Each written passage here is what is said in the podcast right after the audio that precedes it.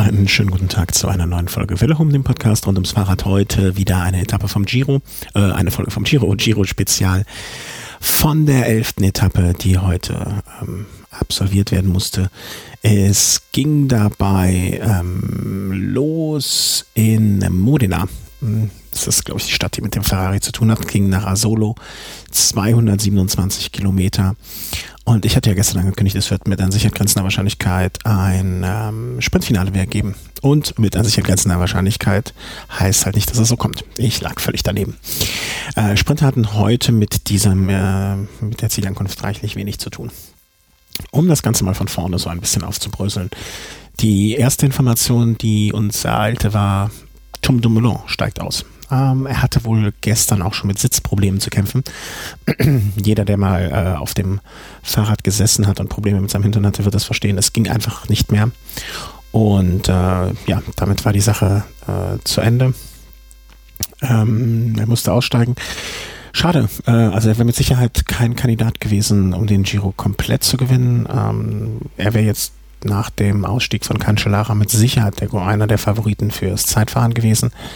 Ähm, dementsprechend wird ihm die Entscheidung auch nicht leicht gefallen sein. Aber äh, ich denke mal, wenn man in ein, zwei Jahren nochmal über diesen Giro spricht, darauf zurückschaut, wird er einer der Namen sein, die man nennen wird, ähm, der am Anfang mehrere Tage im, gelb, äh, im rosa Trikot gefahren ist. Ähm, Favoriten, wenn man jetzt da vorher gewusst hätte, dass es keine Sprintankunft wird, sind wahrscheinlich die typischen Fahrer, die mit einem leichten Uphill-Finish nach einem Berg noch gut umgehen können, so Pozzato, Trentin, Tim Valens, ähm, Ulissi, ähm, Colbrelli, wahrscheinlich auch ein Valverde, ein Nibali kann sowas auch in Teilen. Ähm, aber es kam dann, äh, ja, wie es kommt, das äh, werde ich euch gleich berichten. Am Anfang, äh, wie so oft, äh, neunköpfige Gruppe setzt sich ab. Es muss ein unfassbar schnelles Tempo am Anfang gewesen sein. Über 50 km/h Schnitt. Und ähm, diese Gruppe wurde dann bei etwa 50 Kilometer vom, äh, äh, nicht 50 Kilometer vom Ziel, äh, sondern nach 50 Kilometern eingeholt. Ähm, es setzten sich dann nochmal Fahrer ab, und zwar drei, und zwar Anton Vorobjev vom Team Katusha, ähm, Vegate Langen vom Team EIM und Liam Bertazzo vom Team STH. Müsste ich nochmal nachschauen, was Team STH denn war. Ach, ihr wisst das mit Sicherheit selber.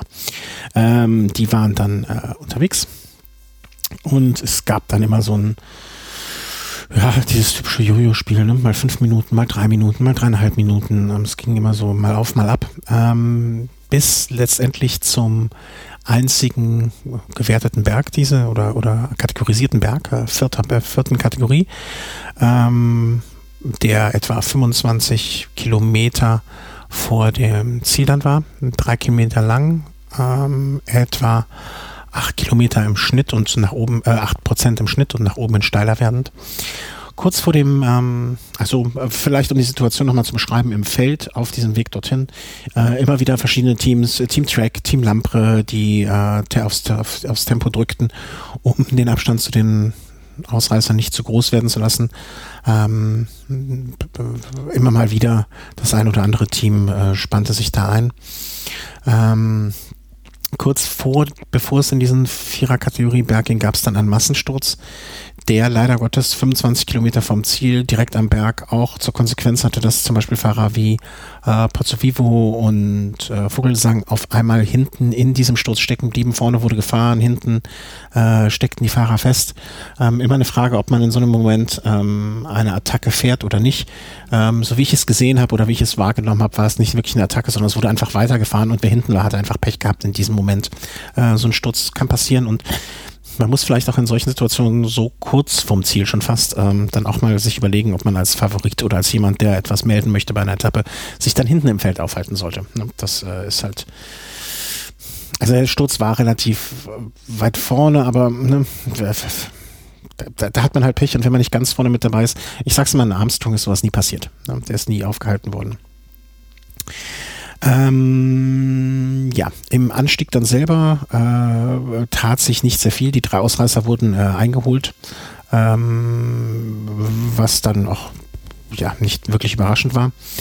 Ähm, Nibali attackierte dann in der Abfahrt Er ist ja bekanntermaßen ein sehr, sehr guter Abfahrer. Valverde konnte dranbleiben und so gestaltete sich das aus einer kleineren Gruppe äh, von Fahrern, etwa so 20 Stück müssten es gewesen sein, ähm, dann attackiert wurde. Und äh, das waren im Prinzip äh, Amador vom Team Movistar und Bob Jungles vom Team Edix, äh, die Attackierten weggegangen sind. Und ähm, man muss auch mal sich vor Augen führen, dass das Team Movistar äh, am Ende war es eine Gruppe von etwa 30 Fahrern, aus denen der Sieger gekürt wurde, äh, fünf Fahrer mit dabei hatte. Also fünf Fahrer vom Team Movistar. Man kann ja schon fast von, ich will nicht sagen von äh, früheren Telekom-Zeiten oder äh, wie hießen sie, die blauen United, äh, US Postal Zeiten sprechen, aber fünf ist schon eine Nummer und äh, um vorwegzugreifen von den Movies hat keiner gewonnen und ich weiß, Chris ist gerade in Italien unterwegs. Ich kann mir vorstellen, dass er jetzt irgendwo das Mannschaftshotel sucht, um da mal ein paar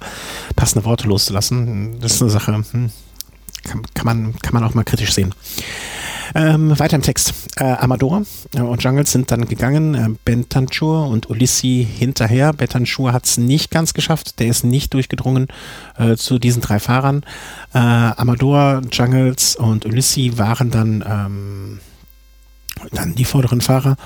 Und aus dieser Dreiergruppe dann äh, löste sich der mit Sicherheit auch für solche Situationen ähm, ja, kompetenteste, schnellste, endschnellste Mann Ulissi und gewann damit äh, schon seine zweite Etappe. Also zweite Etappe beim Giro, die vierte, glaube ich, hat er gewonnen und jetzt die elfte.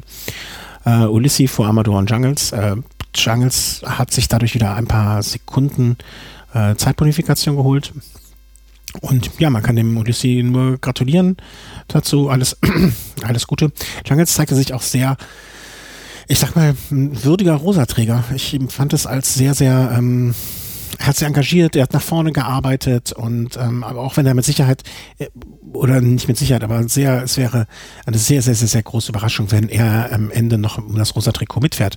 Aber für diese Rennphase empfinde ich ihn als sehr, sehr große Bereicherung und als einer, ähm, der ein würdiger rosa Trikotträger ist. Er aus Luxemburg kommender Fahrer. Er ist mit Sicherheit jetzt noch nicht äh, jemand, der direkt in die Fußstapfen eines Annie Schlecks oder Charlie Gould treten wird, aber da ist vielleicht noch was zu erwarten. Ähm, Gesamtwertung. Äh, Bob Jungles vor Amador und Valverde, also zwei Moviefahrer auf Platz zwei und drei. Das zeigt, wie viel sie vorne vertreten sind, aber auch, ich sag mal, wenn sie jetzt am Ende nicht mindestens einen Namen auf dem Podium haben, äh, dann ist das eine, ein Giro, der, über den man dort noch sprechen wird, weil so oft so viele Leute vorne und wenn nicht am Podium bei rauskommt, dann hätte man ja zumindest mal die ein oder andere Tageswertung einfahren sollen. Hm, weiß nicht, ob da am Ende, aber die sind ja feierfreudig, die Spanier, denen wird schon gut gehen.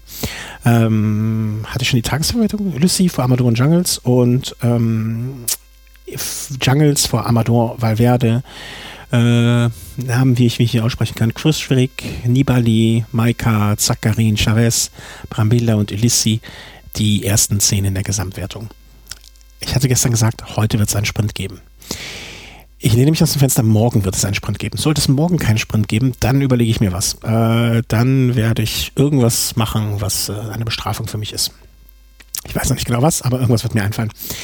Also morgen geht es äh, wirklich topf, topfflach ähm, zum Meer. Man sieht äh, auf den letzten, man sieht die letzten drei Kilometer so, das kann man ja sehr schön sich anschauen äh, auf den entsprechenden Seiten. Es ist topfeben und ich lege mich fest, morgen wird André Kreipel die Etappe gewinnen. Er hat heute auch sehr viel gearbeitet für seinen Teamkapitän äh, Tim De Welle und Tim Welle und äh, das wird morgen so ausgehen. Da bin ich jetzt einfach mal sehr sicher. Ich wünsche euch noch allen einen schönen Abend oder einen schönen Tag, wenn ihr das am Morgen hört.